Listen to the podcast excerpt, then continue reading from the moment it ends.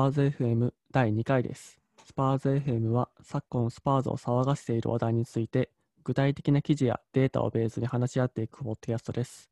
感想は Twitter でハッシュタグスパーズ FM にてお待ちしております。今回のゲストは前回に引き続き有機 THFC さんです。一点本編に入る前にお伝えしておきたいのですが、今回の収録は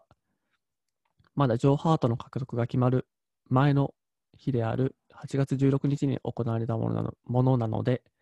特に後半の右サイドバックの話などについては、若干情報が古い点もあるかと思いますが、そういったところも含めて楽しんでいただければというふうに思います。というわけで、次はどうしましょう。ゆうきさんの持ってきてもらくださったテーマについてお願いできますでしょうか。了解です。えーっと、ま自分が持ってきたテーマは、あの、7月の終わりぐらいですかね、に発表された、えーレドリー・キングのファーストチーム、えーのスタッフ入閣という話ですね。えっと、まあ、言わずと知れた、あの、スパーズのレジェンドで、ワンクラブマンで、まあもう、クラブ内みんな尊敬している人物 が、あの、ファーストチームに加わったということで、まあまあ、非常にみんな喜んでたと思うんですけど、で、えっと、レドリー・キングは、えっと、実は一度スパーズで、あの、少しコーチ業をしていて、えっと、2014年頃ですかね、アンダー、アンダー18で、パートタイムで、まあ、少しの間、コーチを経験してました。で、えっ、と、で、その、あんまり、確か長く続かずに、その後アンバサダーとしての仕事をずっとしてたんですけども、で、えっ、と、2018年時点のインタビューで、まあ、その UU18 で、あの、コーチの経験したのは非常にいい経験やったけど、今は自分はコーチ業を本格的に、まあ、するつもりはないと。まあ結局はタイミングの問題で、まあ、今はその時じゃないと。でも、まあ、将来はどうなるかわからないよ。ネバーセンネバーというようなことを言ってて、もう個人的にはもう、コーチ業あんまり興味ないんかなというふうにというふうに思ってたんで、まあ、結構あのびっくりしましたし、まあ、非常に嬉しかったですね。で、えっと、このレドリー・キングの役職っていうのが、若干コーチとは違うみたいで、えーまあ、役職名としてはファーストチームアシスタント。ということで、えーっと、ファーストチームのコーチ陣から抜けた、えーソロモジーニョという人とははアナリストだったんですけども、彼とはちょっと違うまた役職、役割ということのようで、えーっと、まあ確かに仕事ではあるんですと、アカデミーをつなぐあの役割を担うということだそうです。やっぱりキングワンクラブマンで、まあ、スパーズで、まあ、本当に、まあ、近年では一番のレジェンドのような役割の人というような立場の人なので、まあ、これ以上ないお手つけの役割だなというふうに思います。で、まあ、やっぱり彼がこうしっかりファーストチームとアカデミーをつないでくれて、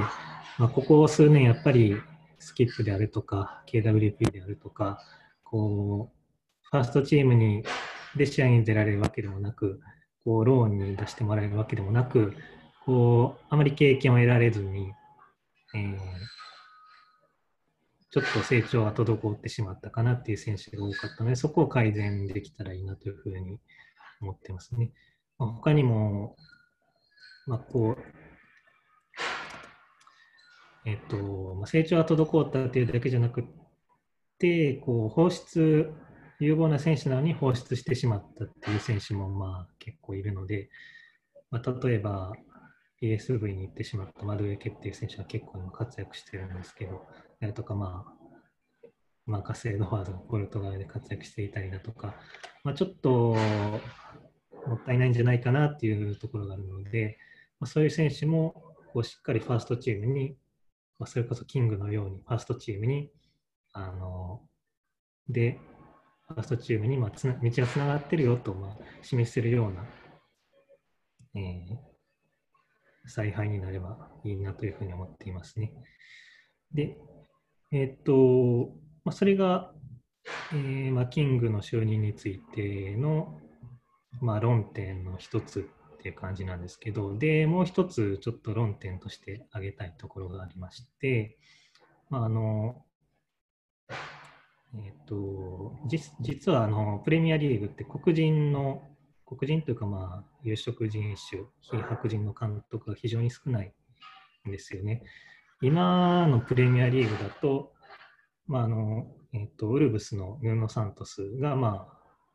有色人種の方ということになる。唯一一人だけなんですよね。で、えっと、ちょっと93年シーズンからのデータになるんですけど、93年シーズンから19、20シーズンまでの間、240人の監督がプレミアでのクラブで指揮を取ったんですが、そのうち、まあ、黒人系というか有色人種の監督はわずか9人しかいない。で、まあ、初めて指揮を取った有色人種の監督は、えー、チェルシーで指揮を取ったフリット、ルートフリットで、えー、他にはあのスパーズともゆかりのあるクリス・ヒュートン、ブライトンで指揮を取ってたあの監督ですね。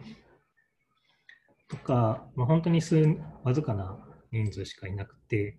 しかもあの複数のクラブで監督を務めたのが、えーと、さっきのフリットとヒュートンだけ。フリットはチェルシーと入荷する。クリス・ヒュートンはブライトン、ノリッチ、入荷する、トッテナムだけで、ほとんどの監督がもうセカンドチャンスを、まあ、要は与えられてないっていうことになってしまってるんですよね。で、えっと、結構これはあの英国内で問題視されているようで、まあ、例えばスターリング、えー、マンチェスターシティのスターリングもこの点を指摘していたり、えっと、まあ、それを受けてというわけではないんですが、まあえっと、フットボール協会の方も、まあ、もっとダイバーシティを増やす、白人以外のコーチをもっと増やそうというプロジェクトも立てているんですが、まあ、現在うまくいってないようで、まあ、さっき言ったようにプレミアではわずか1人、他の下部の、えー、リーグも含めて、英国内すべてのプロリーグでもあの6人しか有色人種の監督がいないということになっているそうです。で、えっと、まあ、ちょっと原因は、まあ、正直あのわからないのであの、推測で言うつもりもあまりないんですけど、まあ、実際現実としてこれだけまあ、あの有色人種の監督が少ないってなると、まあ、今実際プレーしている有色人種の選手も引退後、じゃあ監督になろうってなかなか思えないんじゃないかなっていうふうに、まあ、ちょっと思ってしまって、確かローズも昔、あの黒人で監督になるのは難、監督やコーチになるのは難しいから、引退後は心配やっていうようなコメントを出してたことがあるんですよね。やっぱり、実際、まあ、選手からこういう声が出てしまってるので、まあ、やっぱり、ま、非常に大きな問題なのかなっていうふうに思ってまして、やっぱりこうロールモデルっていうのがいないとなかなかこう自分も自分がなれるって想像しにくいですよね。実際ロールモデルとしてあの活躍している人がいればあ自分もああなりたいああなれるんじゃないかって思えるけどそういう人がいないとやっぱりなかなかやっぱ無理ちゃうんっていうふうに思ってしまいがちなんで。で、まあ、そういう状況があるのでまあまあまだあのファーストチームのアシスタントとして就任したっていう、まあ、そう非常に最初のステップ最初の最初のステップぐらいなんですけど、まあ、キングには、ま、できたら後々あの、プレミアリーグで、というか、まあ、できたらスパーズで、あの、監督になってもらえたら非常に嬉しいなっていうふうな、あの、思いですね。実際彼のコーチとしての力量はどうかっていうのはわからないのであの、まあまあ、ただ、ただの願望ではあるんですけど、まあ、という記事をちょっと今回紹介したかったという話ですね。まあ、その監督に、そゆくゆくはその有色人種の話もありますけど、まあ、まずその今回の話だけにを話をあの限ってみると、まあ、当然、感情的な面で見ても、まあ、彼が、まあ、よりファーストチームに近い位置で、あの仕事をするっていうのは、まあ、それはいいことですし、実際に、とこれは最近まで僕も知らなかったんですけど、彼って、そのアンバサダーの仕事だけじゃなくて、まあ、アカデミーのこともかなり見ていたし、で、なんかスパーズって、なんかローンを管理するマネージャーがいないみたいで、なんかなかなか珍しい方のクラブだとらしいんですけど、彼に関してはそこに、それでもローンのあの選手たちを見て、例えば、まあ、最近完全移籍してしまったリューク・エイモスに関しても、彼が帰ってきた時に、あの、話をして、で、エイモス自身も、なんか、キングはすごい見てくれたみたいな、すごい気にかけてくれたっていうふうにインタビューでも語っていたので、だから、まあ、クラブの、まあ、アイコン的存在として、まあ、アンバサダーもやりながら、で、まあ、自分をロールモデルとして、まあ、アカデミーであったりとか、まあ、ローンの選手だったりとか、そういう選手たちを見る役目をこれまでやってきたキングが、まあ、その、よりトップチームに近い位置で、あまあ、その精神的支柱っていう意味でもそうですし、まあ、そのアカデミーとの連携という意味でも、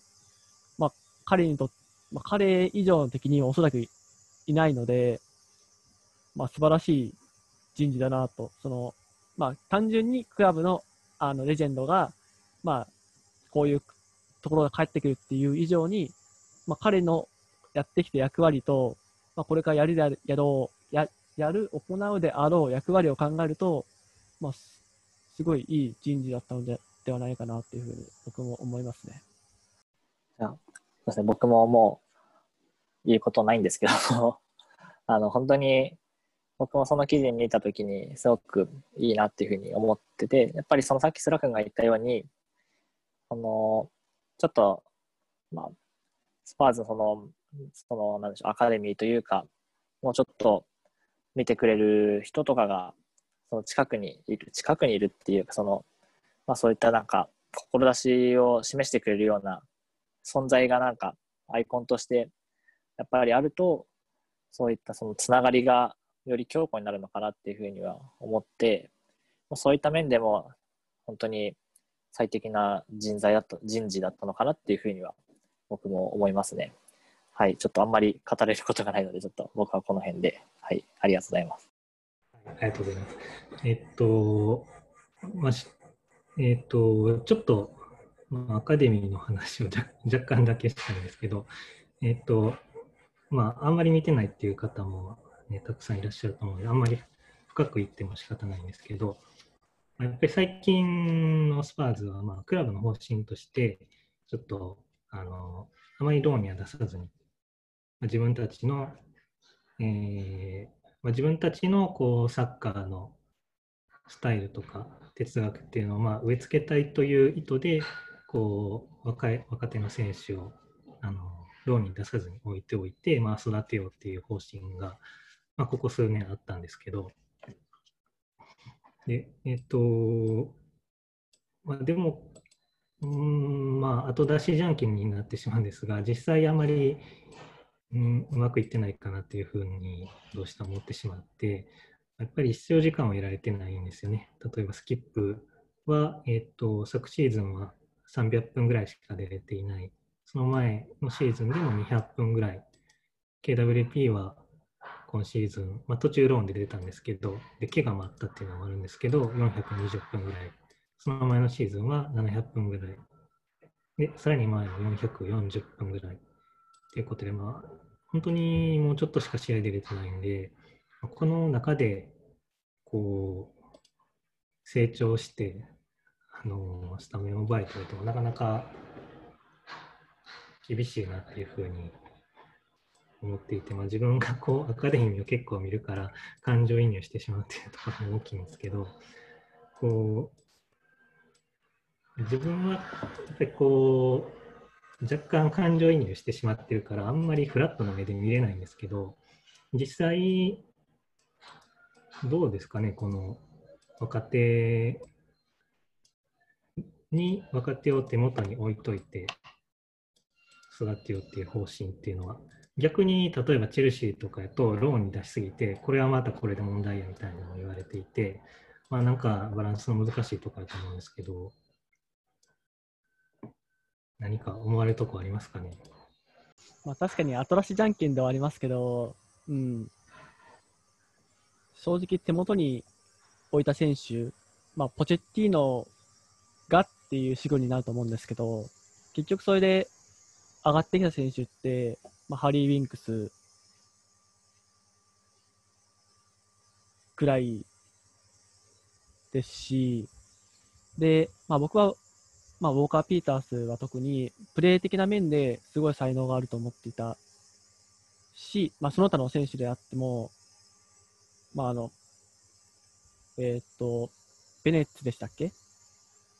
だったりとか、あとは、まあ、エドワーズ、グリフィス、まあ、グリフィまあ、その辺はちょっと話が変わっちゃうかもしれないんですけど、まあ、ちょっとグリフィスとはちょっと違うな。まあ、なんか、正直、その PL2 では、ちょっと、あの、明らかに無双できるけど、でもトップチームほどではないよねっていう、そこの微妙な立ち位置の選手たちを、あの、さばききれなかったっていうのは、ここ数年のスパーズにおいてはかなり良くなかったと思っていて、だからこそ最近特にローンが増えている。その、まあ、パロットもスキップも今シーズンに関してはローンが決まっていますし、あとは、えー、っと、あと誰来ましたっけ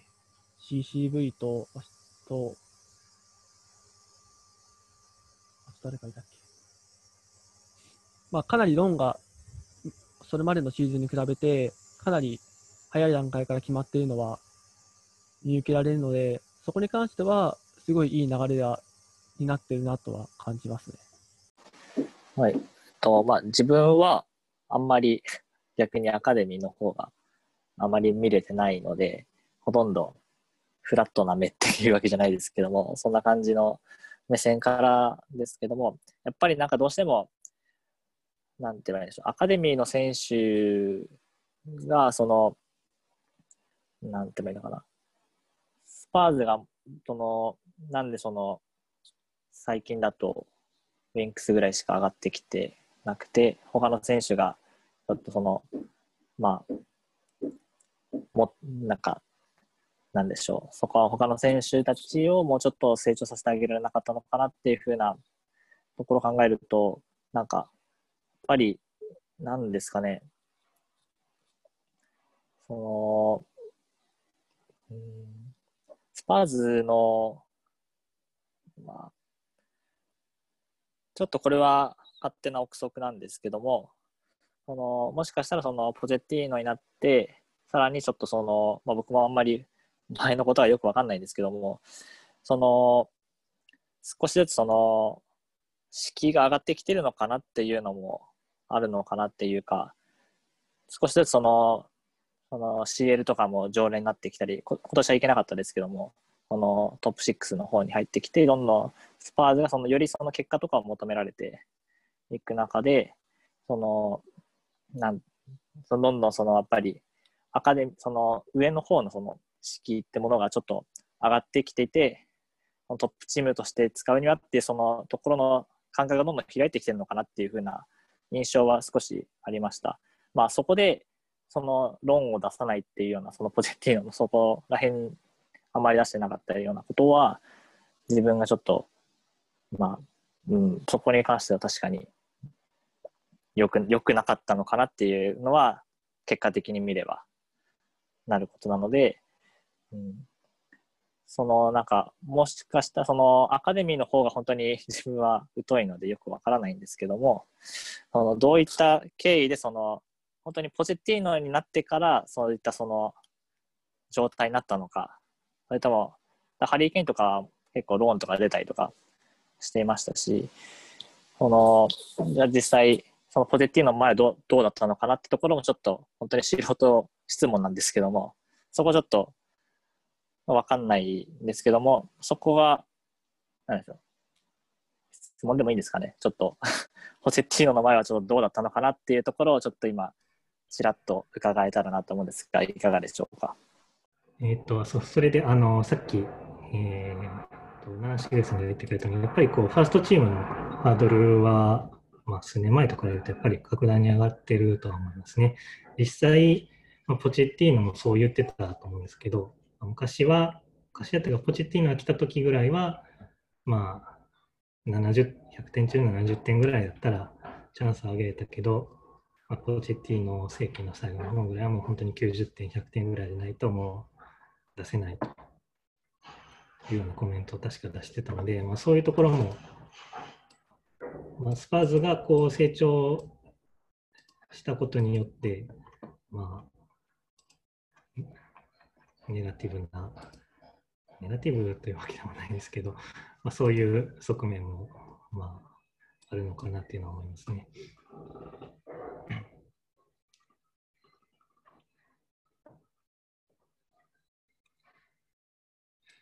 えーっと、正直これ以上あんまり広げるところがないな。ないですね。でも、将来の、まあ、その、当然その有色人種のがもう少し監督をやるべきかどうかっていう話に関しては、それこそ議論の余地はないんですけど、そのキングがこれからどういう道を歩むべきか、歩んでいってほしいかっていうのには、ちょっと意見の相違はあるような気がして、その意味では僕は、まあ彼の意思が、まあ、全てなんですけど、そういうのを抜きにしてしまえば、まあ、彼に関しては、まあ、監督はいいんじゃないかなっていうふうに思ってしまっているので、まあ、そこに関して、うん、やっぱり監督になると、いろいろなところで、まあ、矢面に立たされることが多くなりますし、やっぱりうん確かにそうですね。えっ、と、まあ、こう、監督が、まあ、必ずしも終着点というわけではないですね。確かに。みんながみんな監督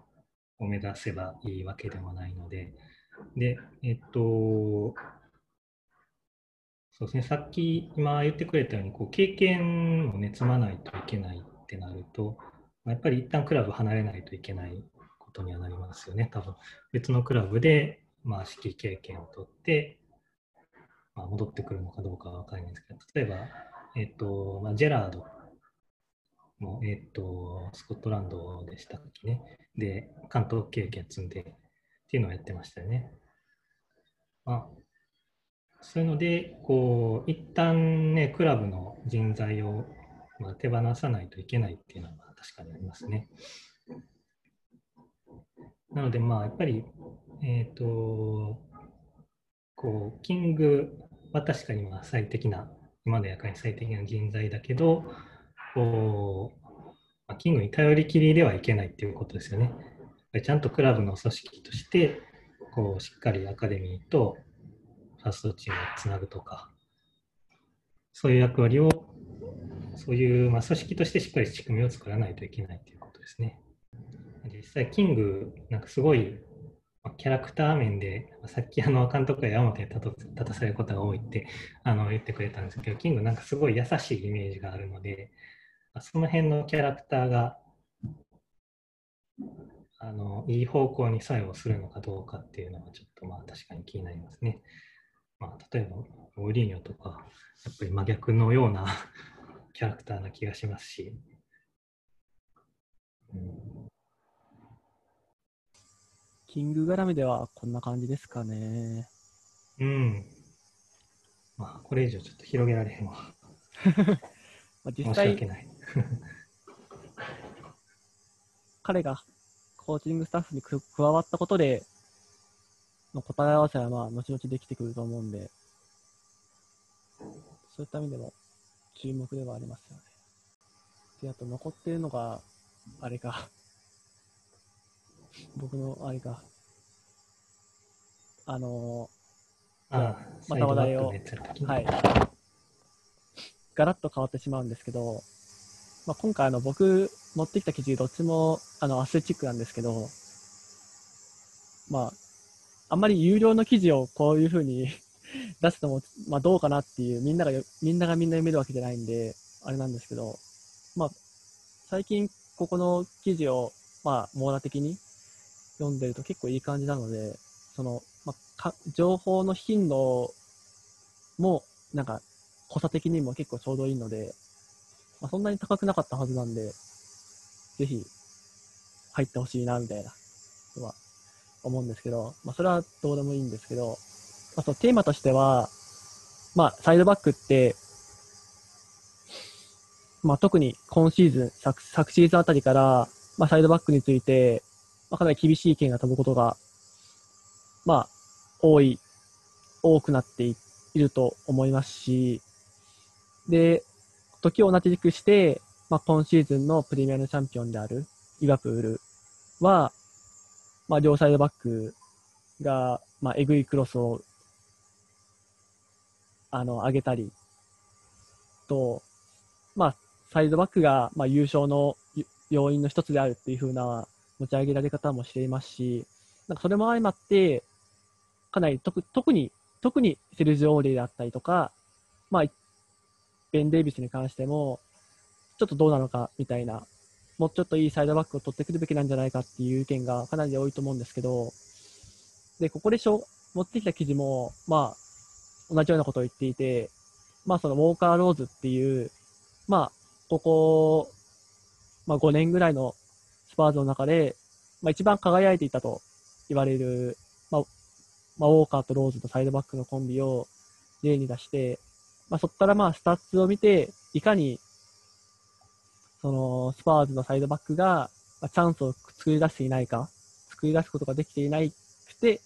まあ、それが低迷、低迷というか、まあ、過渡期になってしまっている、まあ、原因の一つではないかっていうふうな、あの、論調の記事だったんですけど、でも実際になんか簡単に記事の内容だけ言ってしまうと、まあ、その1516シーズンからまあ比較していて、で、ちょっとな、ちょっと理由はわからないんですけど、なんか守備に、守備に関しては、なんかあまり定量的なスタッツがないっていう理由で攻撃だけの話をしていて、で、しかも、あの、相手チームの対象をリバプールとしか比較してないっていうよくわからない感じなんですけど、そこでまあチャンスク、あの、チャンスの創出率であったりとか、まあ、アシストの期待値、90分間でのアシストの期待値であったりとか、まあ、その辺の値、あと、まあ、クロスの数、オープンプレートのクロスの数っていう指標を使って、まあ、確かにモーリーノになってから、まあ、今シーズンになるにつれて、まあ、だんだんアシストの数も減ってきているし、で、特にモーリーノになってから、まあ、ベン・デイビスがより位置が下がって、オーレイが上がって、あの、すごい不釣り合いな形のサイドバックの形になっていて、だけど、オーリエって、なかなかクロスから、あの、思ったようにチャンスを作り出していないし、っていう論調で、まあ、サイドバック、かなり近年、ちょっと落ちてしまったよねっていう風な感じの記事なんですけど、僕は正直、ほとんど同意できなくて、このちょっとデータを あのお見せできないっていうのがすごいもどかしいんですけど、なんかそのデータの使い方を見ても、なんかちょっと本当にこれって、あの、そのグラフからの解釈がちょっと過剰なんじゃないかなって思うところもありますし、それ以上に、なんというか、そのサイドバックにそこまで攻撃性能、あの、素晴らしいクロスだったりとか、あとは、まあ、裏への抜け出しだったりとか、そういうのを求める必要ってあるのかなっていうのは、ちょっと最近疑問に思っていて、特にまあ、まあ、最近の補強で噂に上がっている、例えばマックス・アーロンズとかであったりも、彼ってかなり、まあ、足が速くて、で、かなり攻撃的なサイドバックだっていう風な話がかなり多く聞こえますし、別に彼自身をどうこう言うつもりは全くないんですけど、だけど、結局、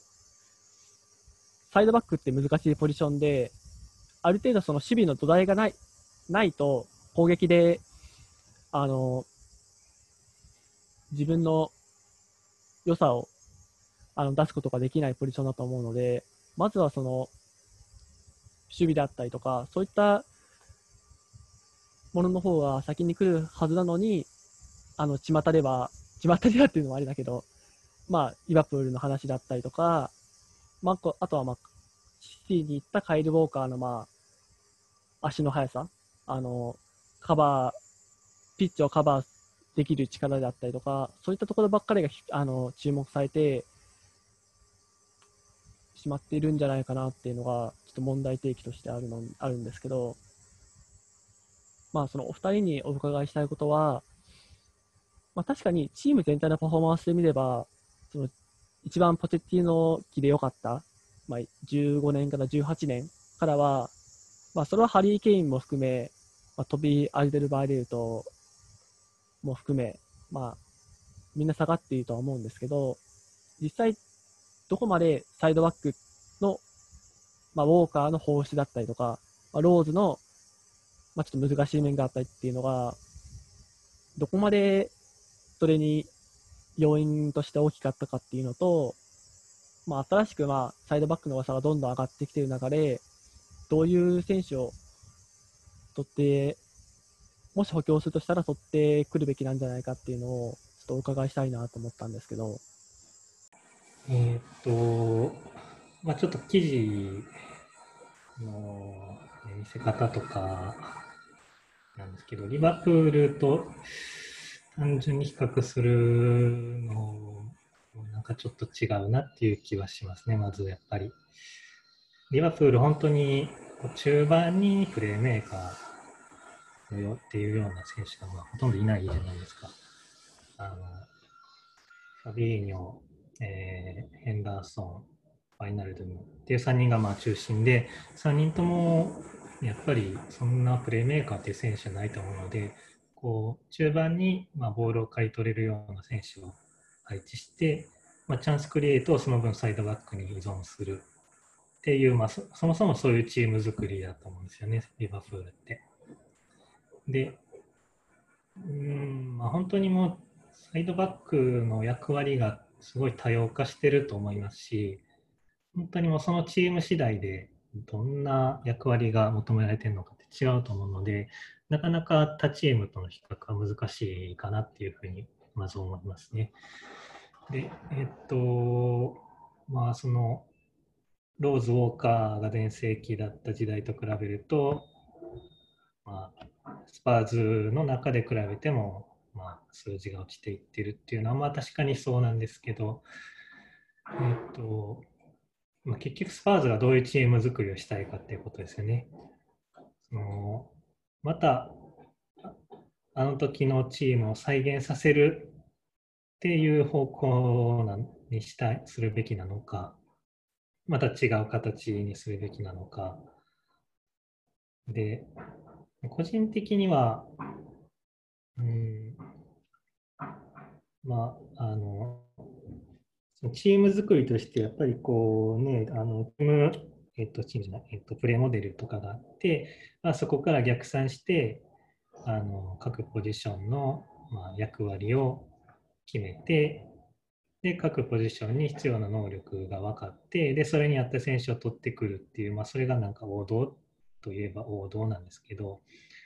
スパーズぐらいの規模だとなかなかこう、そういう理想通りにあんまりいかないですよね。どうしても。シティとかパリとかみたいにほどの予算があるわけではやっぱりないので、となるとやっぱりある程度もうすでに自分たちの持っているものから自分たちの持っているものからこう理想を描くっていうアプローチも必要かなと思っていて、まあ、端的に言うともうウォーカーとローズはあのいないんだから、まあ仕方ないじゃないということなんですけど、なんかまあ今いる選手からどういう形がベストなのかなっていうのを考えたいと思いますね。まあ、デイビスは、個人的にはいい選手だと思いますし、今の役割がぴったりマッチしているので、まあ、そこは今のままでいいかなと思います。で、えっ、ー、と、まあ、デイビスはそこまで前線に出ていかないけど、まあ、その代わり前あのデイビスの前にはソニーがいて、まあ、ソニーは単独で突破もできる、点も取れるっていう選手なので、まあ、全然バランス取れてますし、左サイドはまあ問題ないかなって思いますね。やっぱり右サイドが、あの、こう、本当に試合中のタイムラインを見てても、阿鼻教官な感じなんですけど、やこう右サイドをどういう形にしたいかですよね。その前が、まあ、ルーカスっていう、この彼もまた意見を分かつような選手というのもあって、右サイドをどういう形にしたいのかっていうのが、なかなか見えてきづらいですね。うんまあ、一応今いる選手から言うと、えっとまあ、ルーカスだとかベルファインだとか、まあ、ウィングで、まあ、1人で運べるような選手がいるので、うんとウォーカーのような本当に足が速くて上下動ばっかりって選手じゃなくてもいいのかなっていうのはちょっと思いますけどね。うんどっちかっていうと、まあ、前線の選手を生かせるタイプの方、パスで生かせるタイプの方がいいのかなっていうのが一つですね。まあ、クロスの精度がいいとか、まあ、ルーカスとかベルフワインが、えっ、ー、と、ハーフスペース外でボールを受けて大外空いてくるっていうパターンはまあ一つあると思うので、まあ、そこで現状オーリエなんですけど、まあ、オーリエもそこまで悪くないとは個人的には思うんですけど、まあ、そこからもう一工夫なり、クロスの精度なりがあればもっとチャンスメイクできるのかなっていうふうに思いますね。ちょっとまあ、あの、はっきりとした答えが何かあるわけじゃないんですけど。うんと、僕も、あとなんか、まあ、さっきゆきさんがおっしゃってたようなことと、まあ、ちょっとかぶるところも多いんですけども、左サイドに関しては、ま、ベン・デイビスが守備的で、ソニーが前にいるって話だったと思うんですけども、まあ、スタソニーのスタッツをちょっと見てみると、あの、モーリーニョ政権になって、その、今のような、ちょっと非対称な形になって、まあ、ソニーが左で、まあ、使われる、貼って使われるようなことが、まあ、多くなってから、アシストがすごい増えてるんですよね。すごく。確か今年の、今年プレミアで10アシストで、CL で1なので、合計で11アシストしていると思うんですけども、ソニーが、うんと、これは、どこだろうな。えー、っと、ポチェッティーノの時には3アシストだけだったんですね。で、モーリーニョになってから、アシストがまあ増えて、プラス8か。で、合計で11アシストになってて、さっきその、まあサイドバックにその、なんか、期待されるアシスト数とか、90パターンアシストとか指標でちょっと比べたりとかしてたと思うんですけども、やっぱりその、まあ、もし攻めて比べるなら、そのサイド全体として比べるべきなのかなっていうふうな、サイドバック単体だけじゃなくて、そのやっぱりそのブロックとかユニットとしてやっぱり見ていくべきなのかなっていうふうにはもちろん思って、ぱりその、まあ、ベン・デイビスがその前に出て、本当にレフトバックのそのアシストがめっちゃ減ってるってなってますけども、その前にいるソニー自体のアシストはすごい増えてるので、まあ、バランスとしてはちゃんと取れてるのかなっていうのは、定量的なデータからはあるのかなっていうふうに思います。で、まあ、あとはそうですね、記事のそのデータの見せ方に関しては本当 笑っちゃうような感じなんですけども、うん、そうですね、まあ、せめてリバプールだけじゃなくて、なんか、せめてビッグシックス3つ合わせてくれればまだ良かったかなっていうところももしかしたら、単純にデッドして見てみたかったのもありますし、そういったトップ6のチームがどういった変動してるのかなってちょっと気になってるんですけども、やっぱりリバプールだけだったら、ああの、なんでしょう。答えがもう見えてるじゃないですか。明らかに最近が良くなってきてるっていうので。で、スパーズは良くなってないかもしれないみたいなじゃあ比べてみようってなったら明らかにもう答えが見えてる中でデータを見せるってのはちょっと良くないなって思っててこれやっぱりその答えが見えてないものに対してデータからそのやっぱりいろいろ考察するっていうところにその意義があると思ってるのでこれはちょっとまあ記事前提の見せ方だなっていうところでちょっと僕は うんって思いましたね。はい。で、そうですね。その、まあ、左に関してはさっき言ったような感じなんで、で、右に関しても、まあ、その結城さんがおっしゃってたように、こっちがちょっとまあ問題、問題なのかもしれないですけども、まあ、やっぱり問題なのは、その、ユニットとしてなのかなっていうふうに、やっぱりその縦のサイドの、この、シソコとか、えー、ルーカスとか、オーリエとか、その、まあ、そこら辺の全体までの連携であったりとかまでも入ってくるのかなっていうふうにも思っちゃうので一概にやっぱりオーリエだけがダメなのかっていうふうなところも批判することはできないと思いますしあとはやっぱりどうしてもオーリエが悪いっていうふうに思っちゃうとそういった先入観でやっぱ見ちゃったりしちゃうところが多いのかなっていう。ちょっと僕は個人的にやっぱりツイッターとか見ててもちょっと異様に批判されすぎてるかなっていうところは少し感してしまうところがあってでそういった批判的な ツイートとかを見ちゃうとそんな気になっちゃうんですよね。そのあオーリエって良くない選手なんだなみたいな感じの クロスもクソなんだなみたいな感じの方なで実際にそういったシーンとかを見るとあやっぱクソじゃんみたいな感じで思っちゃうっていうようなところもあるので、うん、もうちょっとなんかここに関しては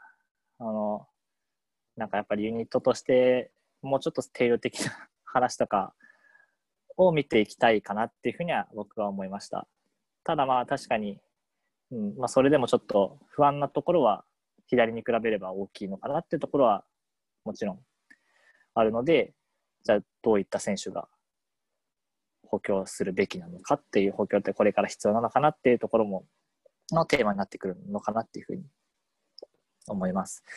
で、なんかいろいろ補強候補とかが 上がっているんですけどもなんかそのやっぱりいまいち なんでしょう誰がいいっていう風なのが自分の中でやっぱりあまりなくてうんなんかそこら辺がちょっと難しいのかなっていうふうには思っちゃっててでそそれこそさっきのルーカスとかの話とかにも関係してくるんですけどもその組み合わせとかをもうちょっといじったりとかいろいろベルフワインとかを使ったりとかするとまた違うのかなっていうふうに思いますね。デルファインもその右サイドからすごいいいクロス上げて、ケンが決めたっていうのもありましたし、なんかそこら辺の組み合わせとか、まあシステムとかの問題もあるのかなっていうことで、ちょっとサイドバック、その個人の問題ではやっぱりないとは思います。で、あと最後にちょっと、そのよくクロスの質がクロスの質がっていうふうにその 意見が出てて、でも、すごい、ピカイチクロスのうまかったトリッピアを この出した後で、なんか、この問題について、なんか、オーリーについてずっとそれを求め続ける、求め続けるって、それに関して批判し続けるのは、なんかちょっとすごいナンセンスな気がずっとしていて、まあでも確かに求めたいのはあるんですけども、ただなんか、それを言うならもうちょっとなんかそのトリッピアの放出についてもうちょっとなんか意見があってもいいんじゃないのかなっていうふうには僕は思ったりとかもしちゃったりするので、うん、なんかそこら辺もな難しいかなっていうふうに思いますね。はい。はい。で、なんかこんな感じで、ちょっと右に関してはなかなか明確な答えっていうか意見はあまりないんですけども、まあ、左に関してはやっぱりその実際に結果としても損が出てるっていう感じの話が僕があるので、ちょっと、まあ、この記事に関しては少しあれかなっていうのも、はい、話としてあげます。以上です。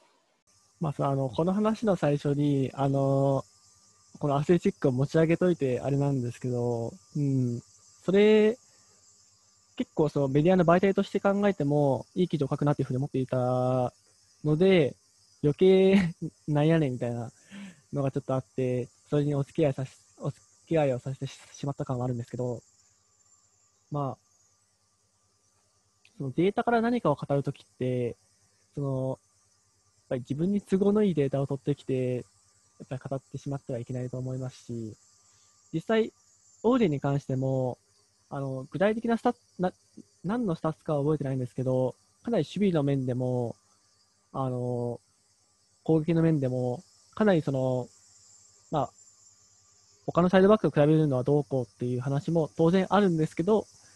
まあ、決して悪くない数字を出している面もあるので、まあ、なかなかその、例えば、全エリアカバーできて、クロスがうまければいいのかっていうのは、うん、なんかその結局、完全な形でプレーモデルから逆算することはできなくても、まあ、部分的にもそれを実現させることはできると思うので、まあ、そこに関しては割とファンの、あの、手を離れるところは多くなってしまうんですけど、まあ、なんか、その、あんまりファンがどうこうっていうよりは、その、記者の側とかから見ても、なんかもうちょっと、なんか、柔軟に考えを持ってもいいんじゃないかなっていう、そういう、なんか僕の申し訳ない感じの恨みつらみだった感じなんですけど。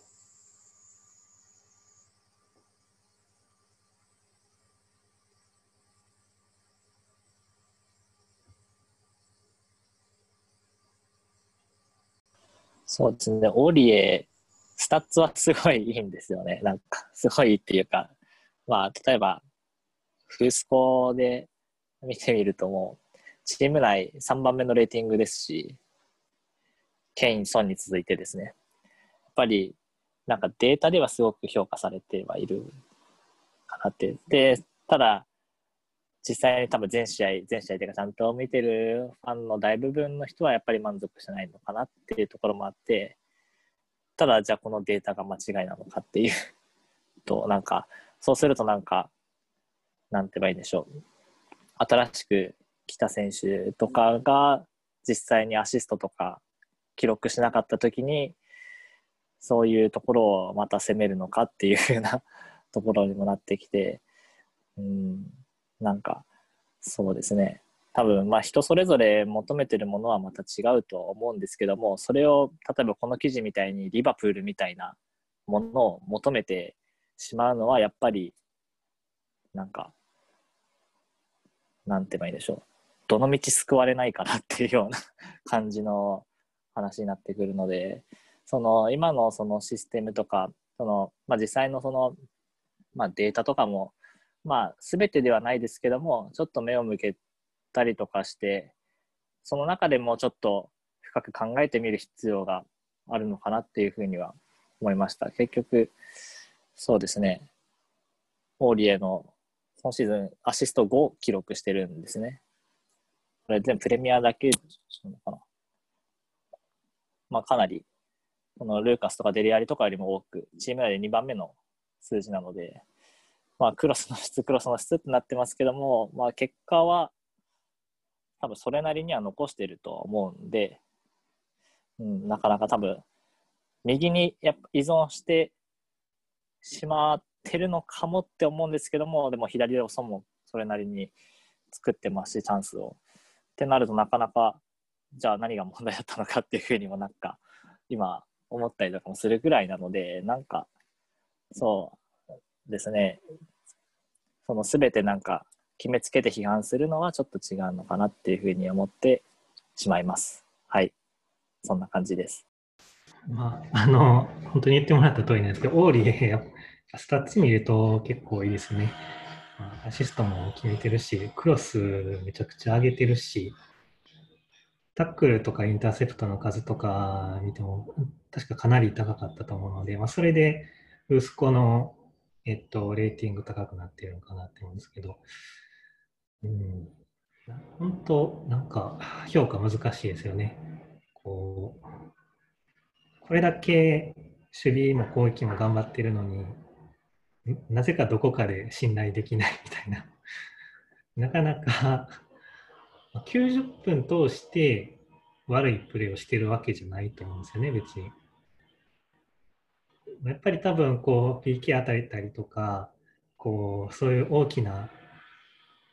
イベントが何試合かに一度起こってしまってでそれでこうみんなその残像が残ってるというかそれでこうあ、オーリエ不安やっていう風な感じになってしまうんでしょうね、どうしても。うん、それで、うん、あの、英語のなんかツイッターのアカウントとかよく見たら、まあ、本当にこう、あの、ウォーカー・ローズの、あの頃のスパーズは、のサイドバックが良かったとか、今のリバプールのサイドバックがすごいみたいな、どうしてもなんかすごいそういう意見が出てきちゃうんですけど、うん、なんか、まあ気持ちはわかるんですけど、こうちょっと承服しかねる部分も正直多いですね。確かに、あの、ウォーカー・ローズが全盛期の時のスパーズってまあすごい良かったですし、ウォーカー・ローズ自体もまあ確かに良かったんですけど、それこそクロスの質ってローズとかって全然良くなかったはずなんですよね。ちょっとデータないんであれなんですけど、それこそローズのことをずっとみんなワロスワロスと言ってたはずなので、今更こう、あんな言ってたのに、こう、あの頃は良かった。あの、今のスタートのサイドバックのクロスの質は低いって言われても、なんかちょっと納得しかないとこは正直ありますね。まあ、本当に、本当にもうクロスの質が良かったのはやっぱりトリッピアで、トリッピアの後のオリエやから、なんか物足りなく感じるのかなっていうのは思いますね。本当にトリッピア蹴ったらほぼ、もう触ったら絶対1点みたいなクロスばっかりやったのに、本当にトリッピアって、あの、決まらなくても。うん。やっぱりこう、どうしてもその前にいた選手とか、まあ、その選手の前したプレーとか、そういう残像に引っ張られがちな気がしますね。ちょっとデータで裏付けがないので申し訳ないんですけど。ちょっと気になったんですけど、あの、すいません。あの、確かにその、オーリエのそのプレーがたまにその失点に直結するようなミスであったりとか、そういったものでかなり印象が悪くなるっていう風な、多分ファンが、サポーターとかはみんな多分そんな感じのものが残ったりとかしてると思うんですけども、なんかこの同じような感じで、ちょっとこれは僕の個人的に思ってるのかもしれないけど、フォイスが最近全然使われないじゃないですか。使われないっていうかもう、まあ、怪我とかもあったらしいですけども。ただその、やっぱり大きかったのが、多分昨年末のその、その失点につながるような、その、ちょっと飛び出しとかして一気に取られて、それが、まあ、ゴール決められるみたいなプレーとかがあったりとかで、もしかしたらそこで、その、モーリーニョの信頼がちょっと得られなかったのかなっていうようなところも、まあ、これはちょっと僕の、なんか、思い込みかもしれないんですけども、もしその、でもそういったミスって多分オーリエとかもしてると多分思うので、なんて言えばいいんですかね。なんかその違いって何なのかなっていうか、そのオーリエはもちろん今右サイドバック一人しかいないっていう風なとこ、ところで使われてるのかもしれないですけども、でもなんか、その、なんかフォイスとかのその、あんでしょう、扱いって言えばいいんですかね、処遇とかと比べると、ちょっとなんか、多分ファンは同じようにちょっとそういった不安な印象っていうかちょっと悪いイメージっていうのはずっと残ると思うんですけども監督から見たらなんか違うのかなっていう風なのがちょっと今気になりました。なんかタンガンガとか使ったこともあったので別にその右サイドバックのオプションがないわけではないとは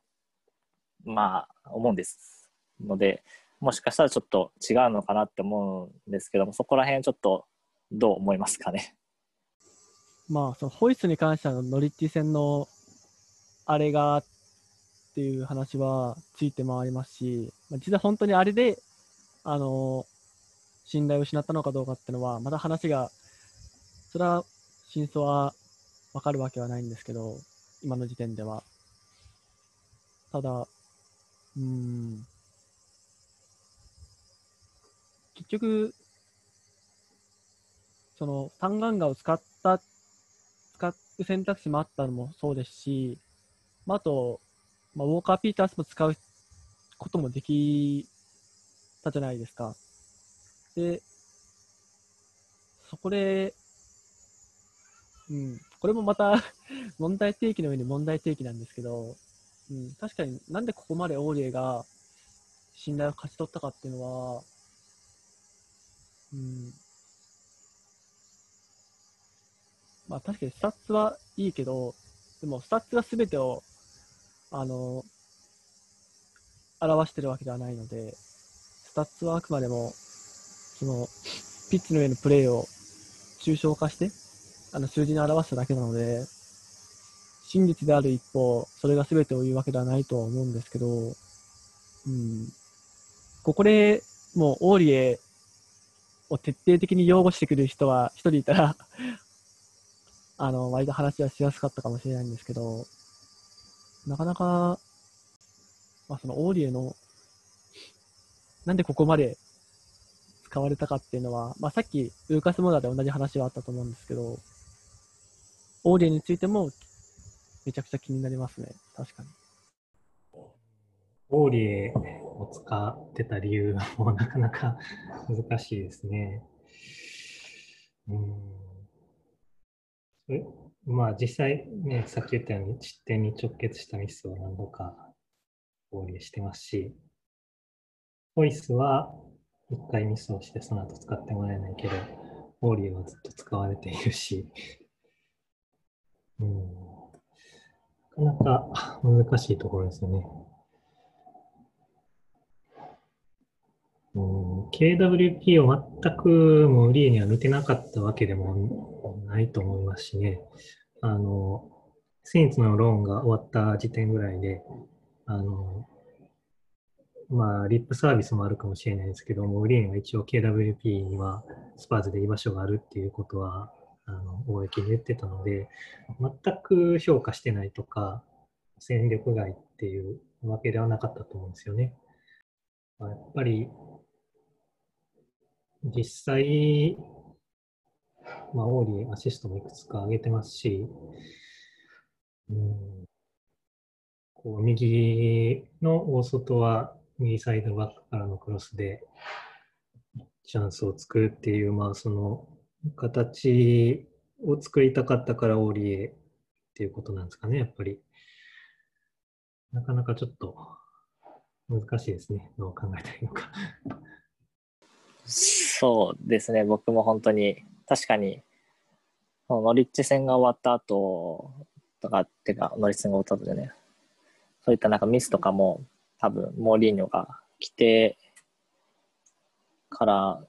そのカイル・ウォーカー・ピータースが、ローン出るまでの間でも、まああったとはちょっと、具体的にはちょっと、あれですけども、思うんで、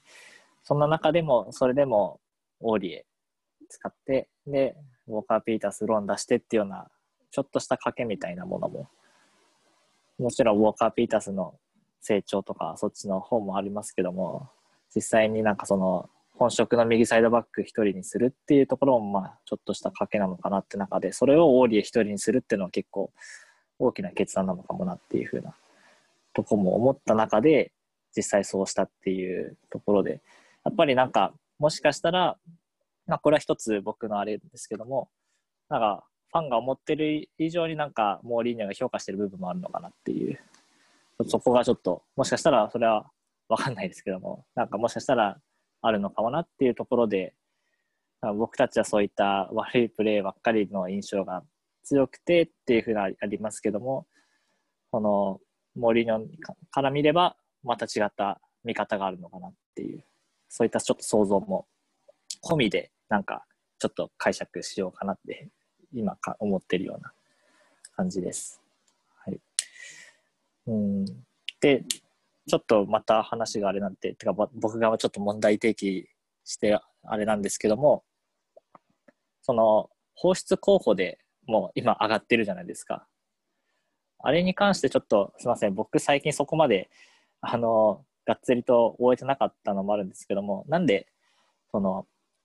オーリエを、その外国人枠っていう、もちろんありの話もありましたけども、オーリエが白羽の矢が立ってるのかなっていうところで、ちょっとオーリエいなくなった時に、まあ、タンガンガのオプションもあるって話もしましたけども、それってなんか現状と変わらないっていうか、オーリエいなくなって新しいサイドバック来てっていうような形で、でもしそのサイドバックが期待外れだったらどうすんだみたいなところもあって、なんかそういう賭けみたいなところもあるので、必ずしもなんかその、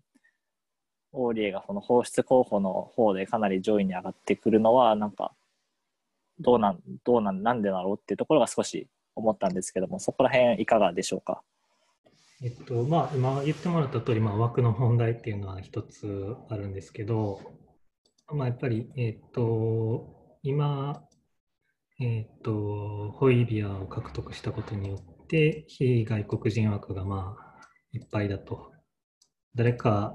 を出さないと、まあ、登録できないので、基本的にプレイできないということになっちゃうんですけど、まあ、それで、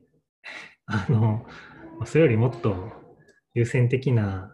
優先的に出す選手がいるじゃないかというのは確かにいるんですけど、まあ、例えばフォイスをローに出すであるとか、あの、怪我がちなラメラという選手をどうにかしようであるとか、いろいろあると思うんですけど、えっと、まあ、オーリエの、まあ、プレー面というかは、まあ、契約状況とかもあると思うんですよね。オーリエの契約、確か2022年までだったと思うので、で、えっと、2022年までということは、えっと、来年、2021年になってしまうと、まあ、残り契約1年になって、もう完全にフリーでの移籍が視野に入ってくるので、そうなると、まあ、あの交渉のパワーっていうのは完全に選手の方に移ってしまうっていうのはあると思いますね。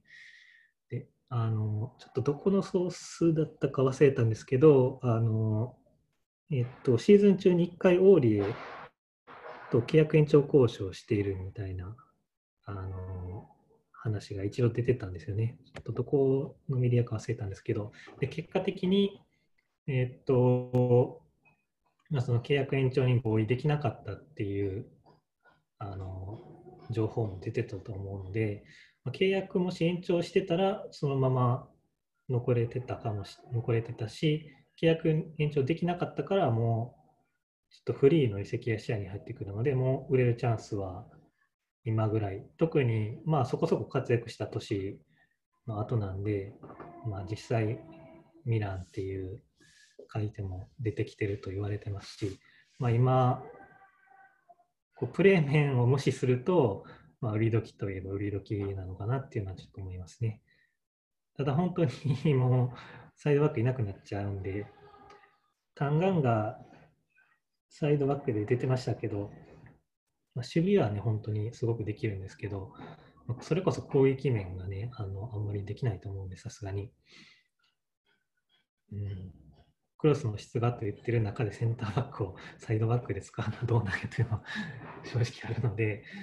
まあ、心配ではあるんですけど、ちょっと本当に誰か取ってくれよと祈るしかないですね、ここは。まあ多分、オーディに関しては契約の面が一番大きいですよね、おそらく。あの、オーディは22年までですし、他の、大体その22年組の、2年、22年で契約が切れる人たちも、だんだん話は、例えばロリスか、ロリスなんかは、あの、契約延長の話が最近出てきてますし、あと、本当にフォイスもダメラも22年なんですけど、あとガッツァニーゲもそうなんですけど、だから、割とそこの契約年数ありきでの話は確かに、オーデンに関しては強いと思いますし、そこで、例えば、タンガを右に回すってなると、そしたら今度はセンターバックが、あの、人数的に、トビー、サンチェス、ダイヤで、タンガンガタンガンガがいなくなったらどうするっていう風な話もありますし、まあ、それもあってのセンターバックの補強っていう気持ち、話は理解はできるんですけど、まあ、個人的にはそんなにセンターバック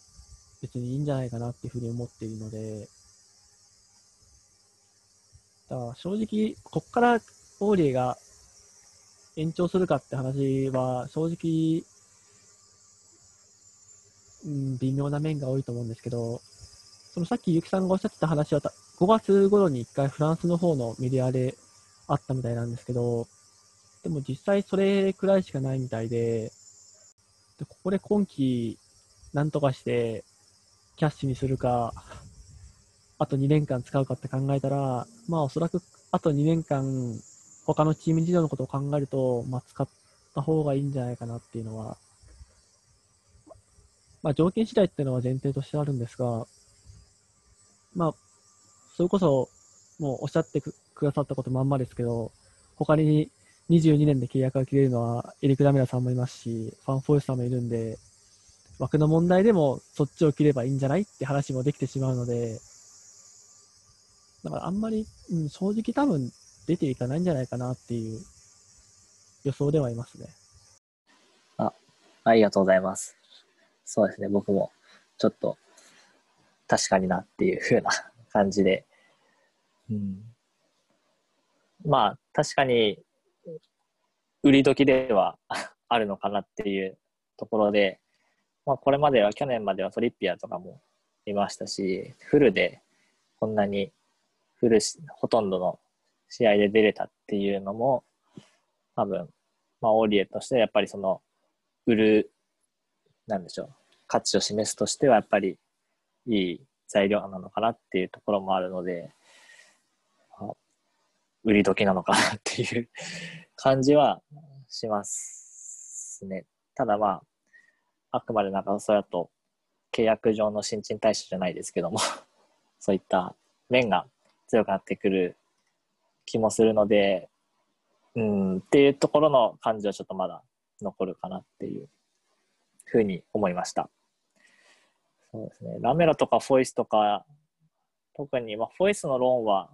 きますけど、ラメラとかって何か噂出たりとかしてましたっけ？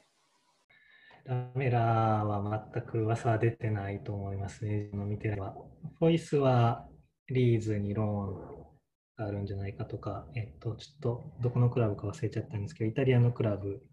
にもローンの噂があったと思うんですけど、なかなかやっぱり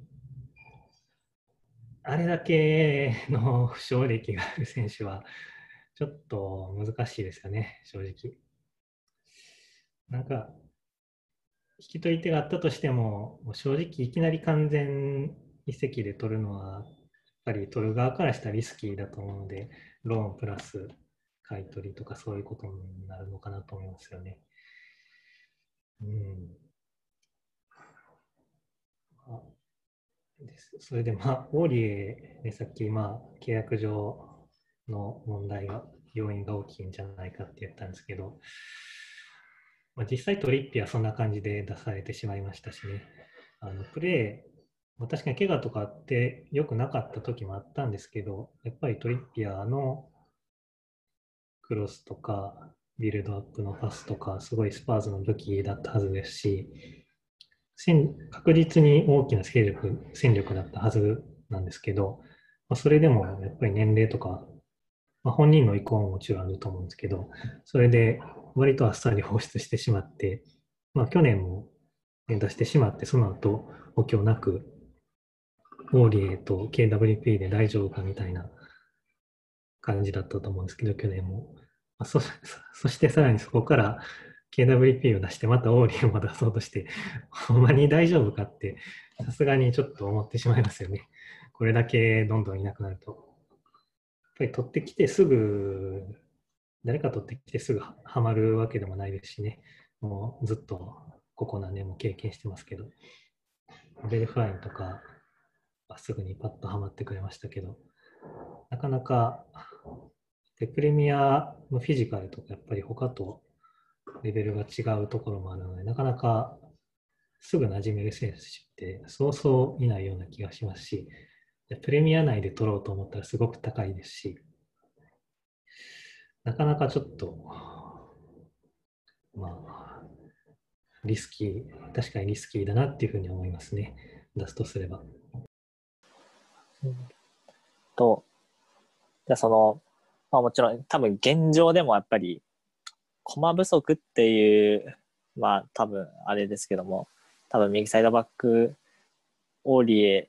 出す出さない関係なく、やっぱり補強したいポジションではあるのかなっていうところは多分、多分みんな思ってるようなことなのかなっていうふうになんですけども、じゃあ実際、そうですね。うんなんて言えばいいんでしょう。ちょっと、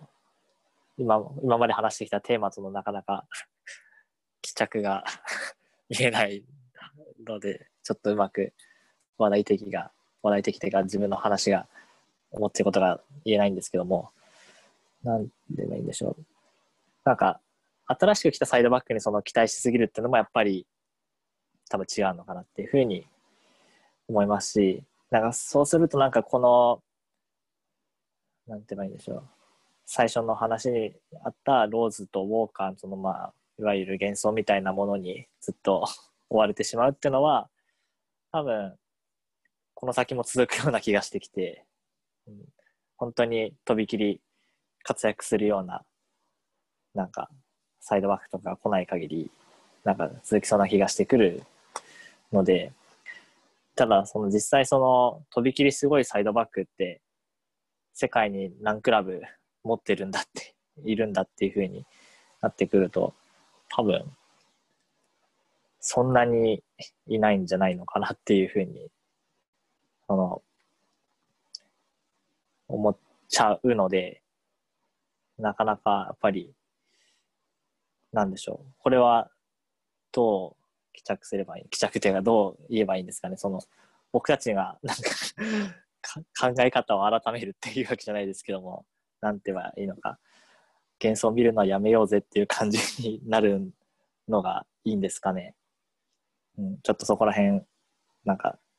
うんって感じなんですけども。はい。あの、これに関しては、あの、記事の選択ミスですね、僕の。多分 まあ、それはまあ置いといて、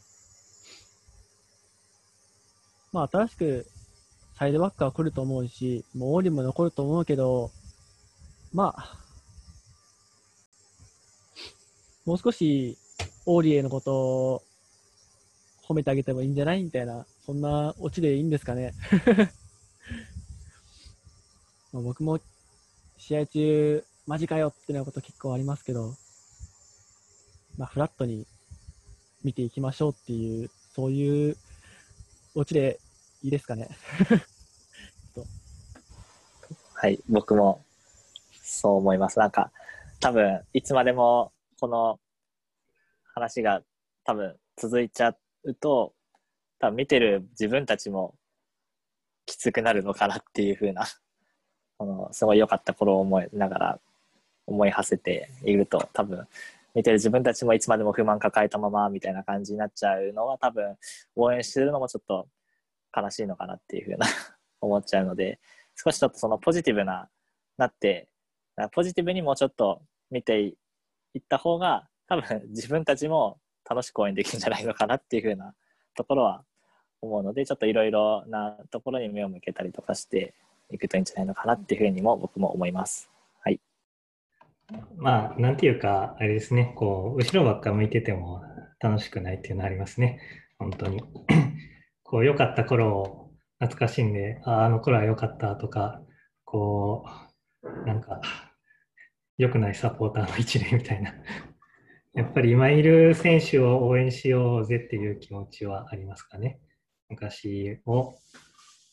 どうこうっていうより。まあ、それで、まあ、やっぱりこうね、前を向いていきたいなと思うので、まあ、できたら、新しい選手を取ったら、あこの選手どんな選手なんやろって、若い選手やったら、これからどう成長するんやろうって、まあちょっとワクワク要素が増えるんで、まあ誰か取ってっていう感じですね。まあそんな感じ、そんなところですかね。まあ今日のところはこんな感じで、いい感じに話題も消化できましたし、うん、じゃあ一旦、一旦というか、ゆきさんありがとうございました。ありがとうございました。